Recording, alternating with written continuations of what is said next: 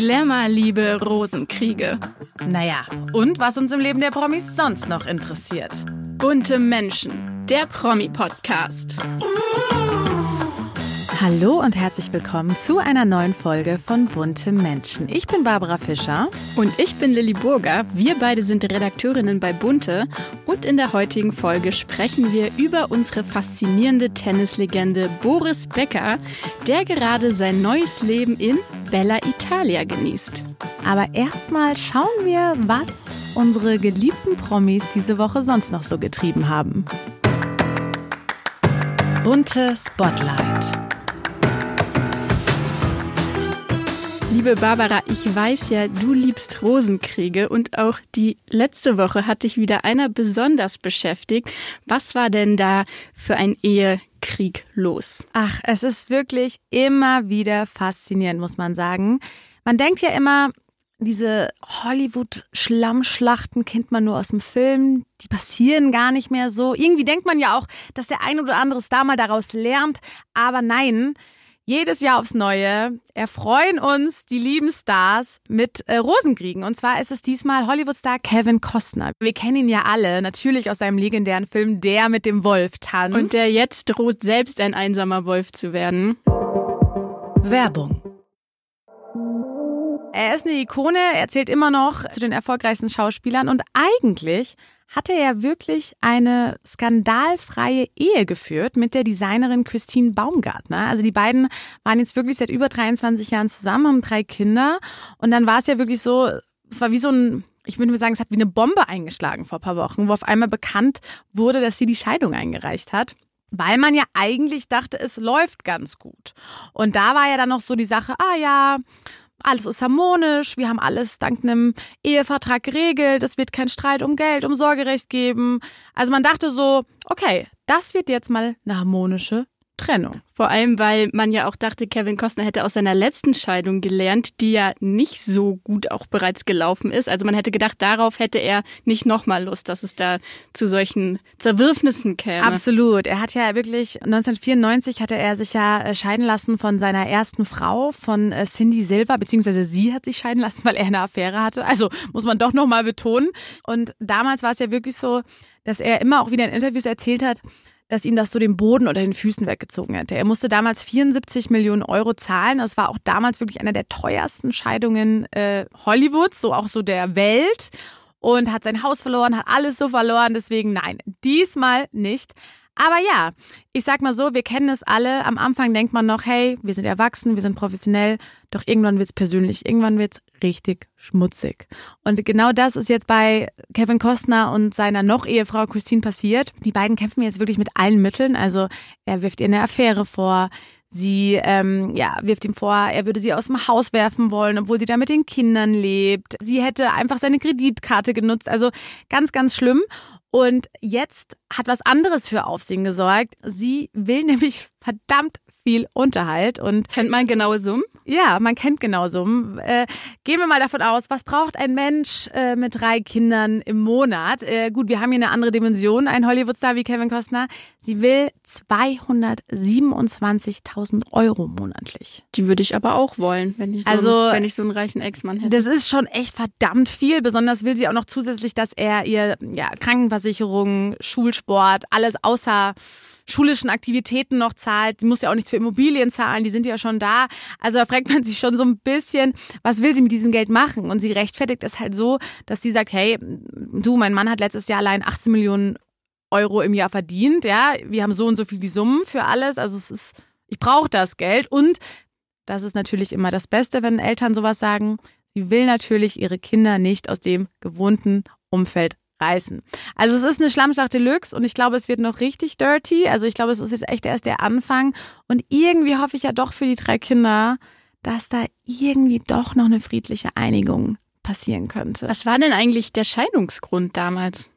Ja, also da ist es so ein bisschen ähm, nicht klar, muss man sagen. Also am Anfang, wo die Nachricht so sich verbreitet hat, hieß es, dass es an seiner Arbeitssucht liegt. Also er sei ein Workaholic und ähm, er wäre kaum bei den Kindern, wäre nur unterwegs, wollte ja auch nicht aussteigen aus seiner Erfolgsserie Yellowstone.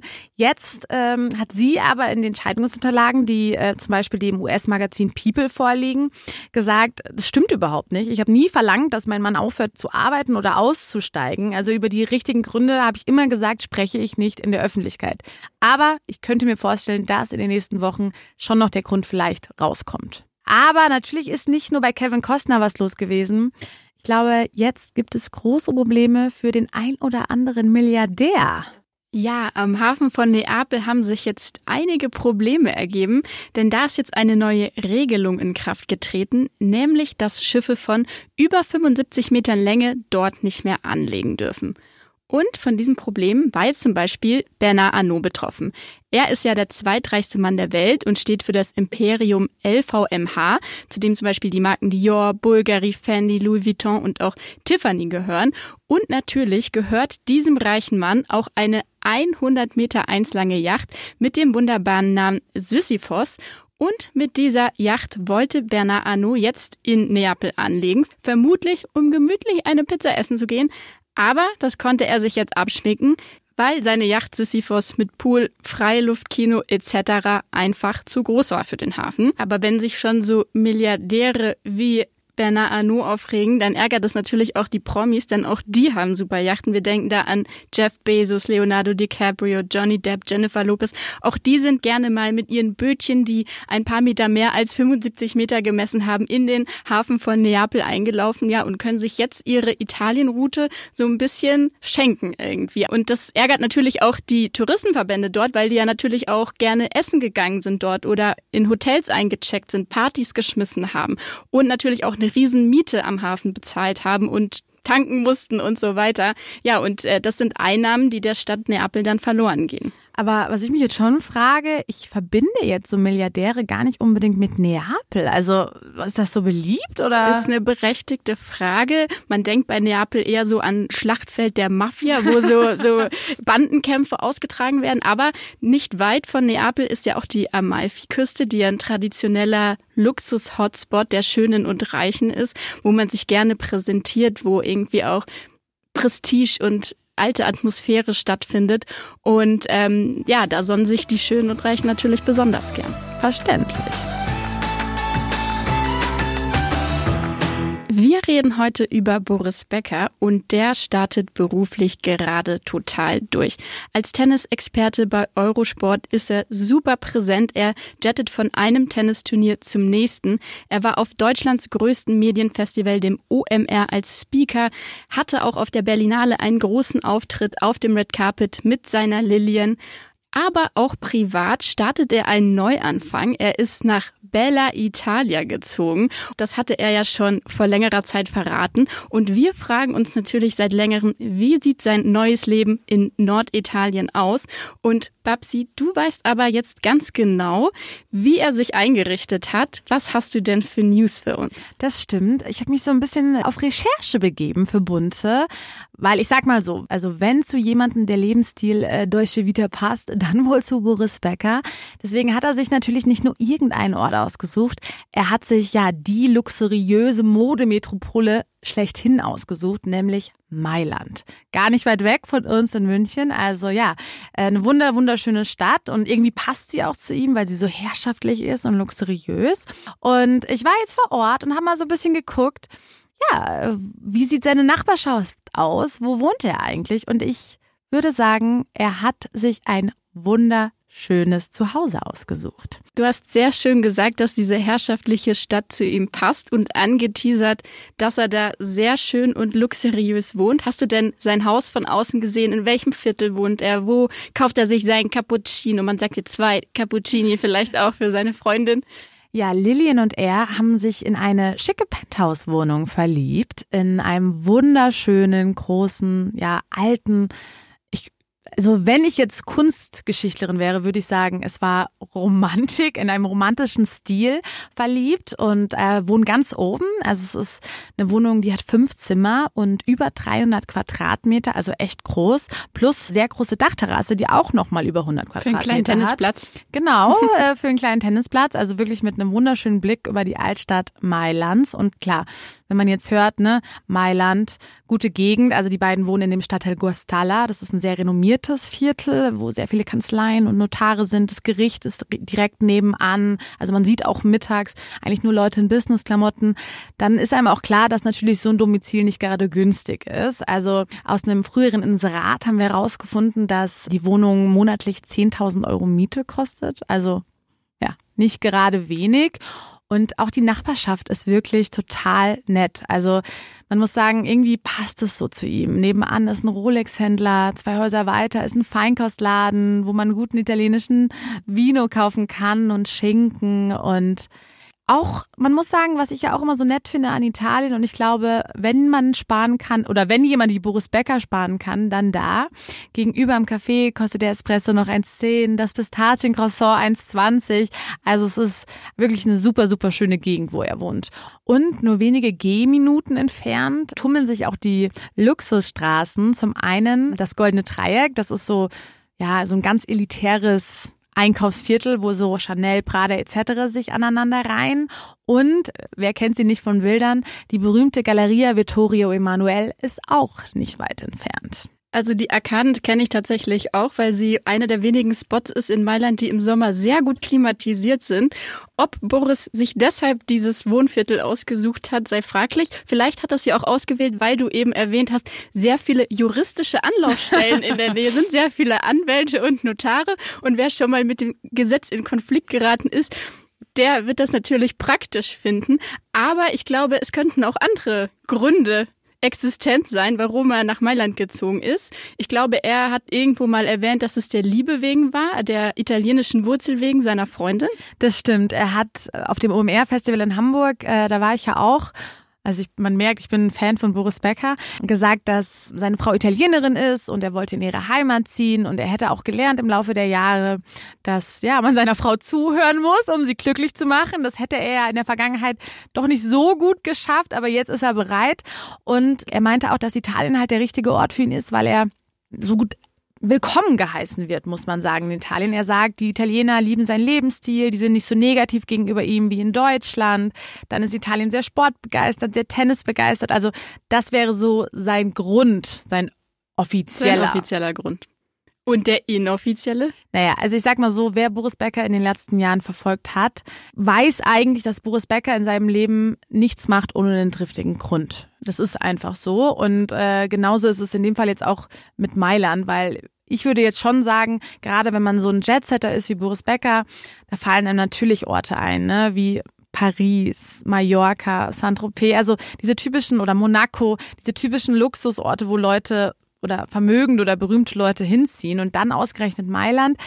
Es könnte wirklich daran liegen, dass Mailand aktuell beziehungsweise Italien bringt gerade viele steuerliche Vorteile mit sich für vermögende Leute aus dem Ausland. Also ich habe mit einer äh, Kanzlei gesprochen, die sich auf italienisches Steuerrecht spezialisiert hat und die haben mir erzählt, dass seit einiger Zeit äh, herrscht in Italien die sogenannte Flat Tax vor. Also das ist eine jährliche pauschale Einkommensteuer. Die wurde geschaffen, um, ja, ich würde jetzt mal sagen, wohlhabende Ausländer anzulocken, nach Italien zu ziehen, dort ihre Firmen zu gründen. Und die liegt derzeit bei 100.000 Euro pro Jahr. Also das man zahlt diese Einmalsteuer sozusagen und dadurch spart man sich natürlich viel. Und die kann man dann sozusagen 15 Jahre lang in Anspruch nehmen. Wenn man nicht davor schon, also es ist nicht erlaubt, wenn du früher schon 10, 15 Jahre in Italien gewohnt hast, aber wenn du sozusagen neu nach Italien, nach Italien ziehst, dann äh, kannst du halt diese Flat Tax nutzen. Und das ist natürlich von Vorteil. Und außerdem beinhaltet es zum Beispiel auch, dass eine Steuerbefreiung zum Beispiel von der Schenkung oder der Vererbung von Rechtsgütern im Ausland. Also es bringt schon den einen oder anderen Vorteil. Und ich glaube, wenn wir was wissen, Boris Becker mag gerne steuerliche Vorteile. Ja, jetzt hören wir diese Steuervorteile, die bestimmt eine gewisse Ersparnis mit sich bringen. Trotzdem hast du vorhin den Preis der Miete genannt, die bei 10.000 Euro im Monat liegt. Wie kann man sich das denn leisten? Also ungeachtet dieser Steuervorteile, auch wenn man parallel noch ein paar Insolvenzverfahren laufen hat. Das stimmt. Ich glaube, das fragt sich der ein oder andere Gläubiger auch, weil gerade wenn man jetzt die letzten Wochen geguckt hat, er ist ja auch öfter mal mit einem Private Chat wieder irgendwo hingeflogen und steigt nur in den teuersten Hotels ab, in Four Seasons und Co. Naja, man muss, man darf natürlich nicht vergessen, Boris Becker ist eine Marke. Dies ist er immer noch. Das hat sich auch nicht verändert äh, durch seinen Gefängnisaufenthalt. Er hat zum einen natürlich, wie du es vorhin schon angesprochen hast, ja diesen Eurosport-Deal, dass er als TV-Experte auftritt.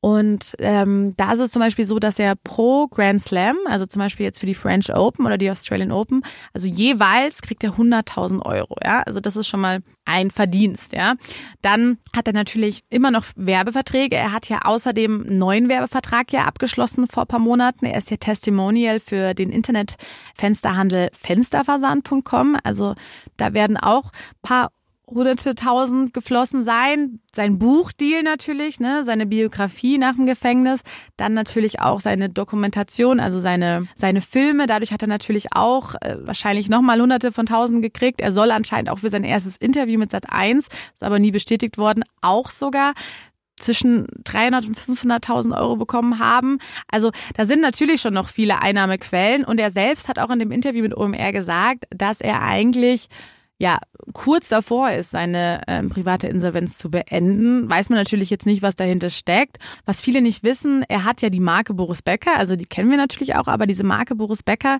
ist gerade im Ausland total erfolgreich. Also er hat zum Beispiel in Dubai einige Geschäfte, die ähm, ja gut laufen, wo Klamotten, wo Sachen von ihm verkauft werden. Er hat eine Tennis Academy, die jetzt im Herbst, Winter in Frankfurt eröffnen wird. Also da sind schon noch viele Einnahmequellen da, aber letztlich weiß man natürlich, also es ist nicht transparent, wie viel und er irgendwo verdient und was er noch für Schulden hat und welche Gläubiger auf was warten. Das überrascht mich jetzt sehr zu hören. Von einigen Einkünften hatte ich noch nie gehört. Freut mich aber natürlich zu erfahren, dass vielleicht manche Leute mit Boris Becker Poloshirts rumlaufen oder er vor allem auch für einen Fensterrahmen steht. Das war mir auch neu. Aber es gibt ja auch Gerüchte, dass er sich nicht um seinen Sohn Amadeus kümmert, den Boris Becker ja gemeinsam mit Lilly Becker hat und die beiden leben gemeinsam in London. Was ist an diesen Gerüchten dann dran? Das stimmt. Der Sohn ist, also sein Sohn Amadeus ist ja mittlerweile 13 und die beiden haben sich eigentlich seit seiner Haftentlassung kaum gesehen. Also die sind einmal Mitte Februar für wenige Tage nach Kitzbühel gefahren und Bunte weiß auch aus dem Umfeld von Lilly Becker, dass Boris seit seinem Haftantritt im April letzten Jahres keinen Unterhalt mehr gezahlt hat. Also während seiner Haft war er von Zahlungen befreit, aber das ist jetzt auch schon wieder ein paar Monate her. Also natürlich fragt man sich jetzt schon, warum zahlt er keinen Unterhalt, wenn es ihm doch so gut geht, wenn er um die Welt chattet, wenn er sich eine Penthouse-Wohnung für 10.000 Euro leisten kann. Und das ist ja immer, sage ich jetzt mal, das sind immer genau die Dinge, die auch so an diesem Image kratzen, was er ja gerade versucht aufzubauen. Gerade wer die letzten Wochen verfolgt hat, wir haben ja auch schon eine Podcast-Folge über bunte Menschen darüber gemacht, wie er sich so ein bisschen in dem Erfolg von ähm, seiner unehelichen Tochter Anna Ermakova sonnt, die ja gerade so ein bisschen der Rising Star ist. Auch zu der hat er keinen Kontakt. Und immer wieder postet er Fotos von seinen Kindern und sagt, wie stolz er ist, wie er sie liebt. Ja, aber wieso hat er dann kaum Kontakt gerade zu seinen beiden jüngeren Kindern und zahlt keinen Unterhalt? Ich finde das auch total auffallend. Er hat sich ja auch gleich nach seiner Gefängnisentlassung mit Noah gezeigt bei diesem großen TV-Interview. Er postet Fotos mit Elias gemeinsam in Mailand. Das wirkt schon beinahe kalkuliert, als würde da ein Plan dahinter stecken. Ist das denn wirklich mit Berechnung erfolgt? Also man muss schon dazu nochmal sagen, also Noah und Elias, also seine beiden Söhne aus der Ehe mit Barbara Becker, zu denen hat er wirklich ein gutes und inniges Verhältnis. Also ich glaube, die sehen sich auch echt regelmäßig, die haben Kontakt, wie du gerade schon gesagt hast. Elias war ja auch in Mailand wegen der Fashion Show, da haben sie sich auch gesehen und Elias hat die beiden auch in der neuen Wohnung besucht in Mailand. Also da ist wirklich ein Verhältnis da. Aber bei seinen beiden anderen Kindern, also Anna und Amadeus, eben nicht. Naja, also das Ding ist so, ähm, wir haben es am Anfang schon gesagt, er möchte natürlich sein Comeback feiern. Er möchte sich ja als professionelle Sportsikone inszenieren und das liegt auch vor allem, dass das auch gerade, muss man sagen, schon ein bisschen klappt, ähm, an seinem neuen Berater. Er arbeitet nämlich mit Raphael Brinker zusammen. Er ist ein wahnsinnig guter PR-Berater. Also die Leute in der Branche bezeichnen ihn auch als genial. Und er hat auch wirklich schon viele Erfolge ähm, verzeichnen können. Er hat unter anderem Olaf Scholz dazu verholfen, äh, Kanzler zu werden. Also er hat die SPD-Kampagne kreiert. Er hat unter anderem auch die Aktion We Kick Corona erfunden, der die Nationalspieler Leon Goretzka und Joshua Kimmich Millionen für soziale Zwecke gesammelt haben.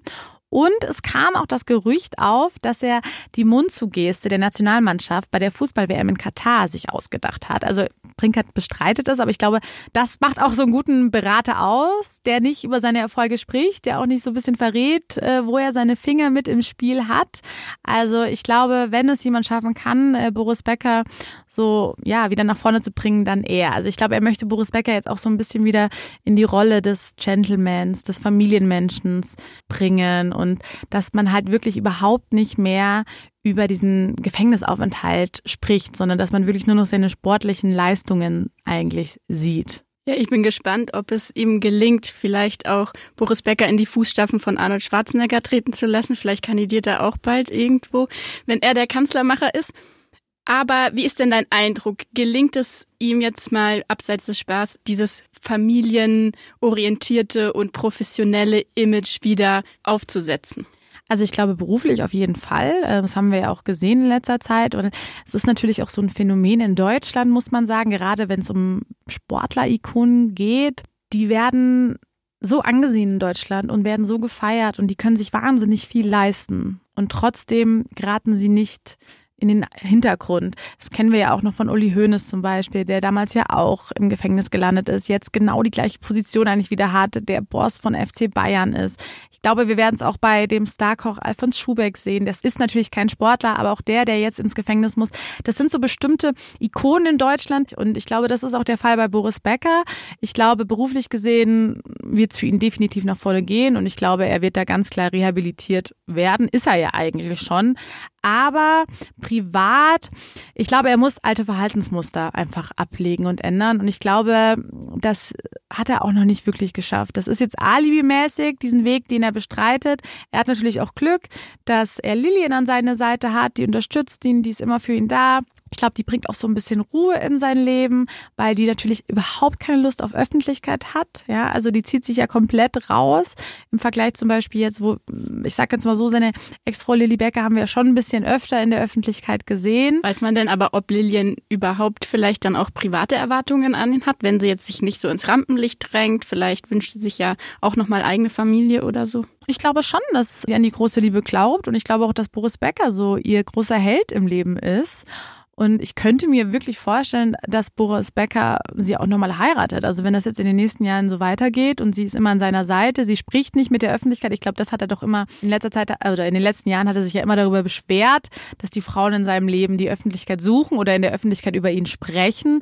Und das hat sie ja bislang nicht getan und hält sich daran. Also deswegen glaube ich schon, dass die Liebe zwischen den beiden halten kann. Ja, auf jeden Fall klingt das Leben in Mailand, das die beiden zusammen haben, sehr harmonisch und das kann man ihm jetzt nach der Aufregung auch auf jeden Fall wünschen. Und äh, ich, ich bedanke mich für die spannenden Einblicke, die du da uns in sein Leben gewährt hast. Ja, danke, liebe Lilly. Jetzt muss er halt nur noch Italienisch lernen. Da hapert's noch, sagt er ja selbst. Werbung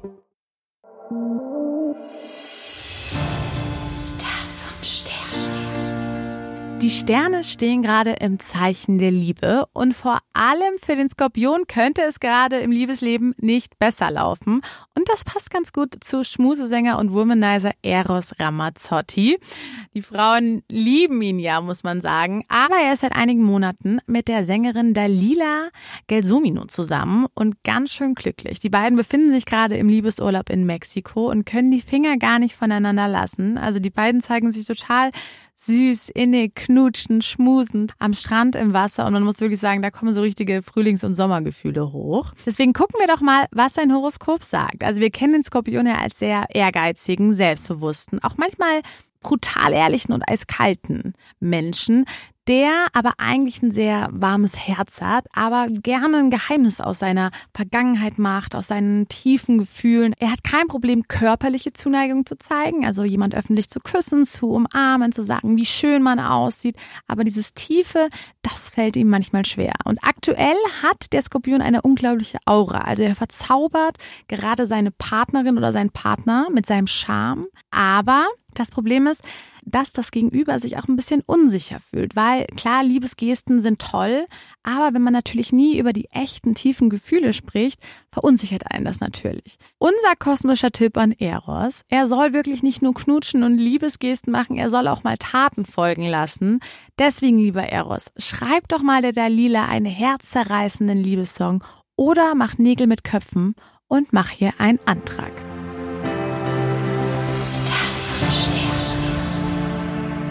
Das war's auch schon wieder mit einer neuen Folge Bunte Menschen. Wir hoffen, sie hat euch gefallen.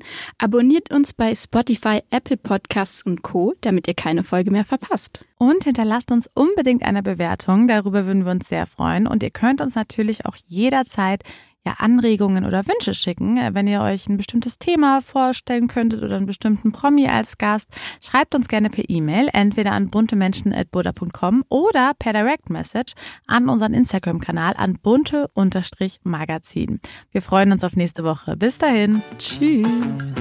Jeden Donnerstag. Bunte Menschen, der Promi-Podcast.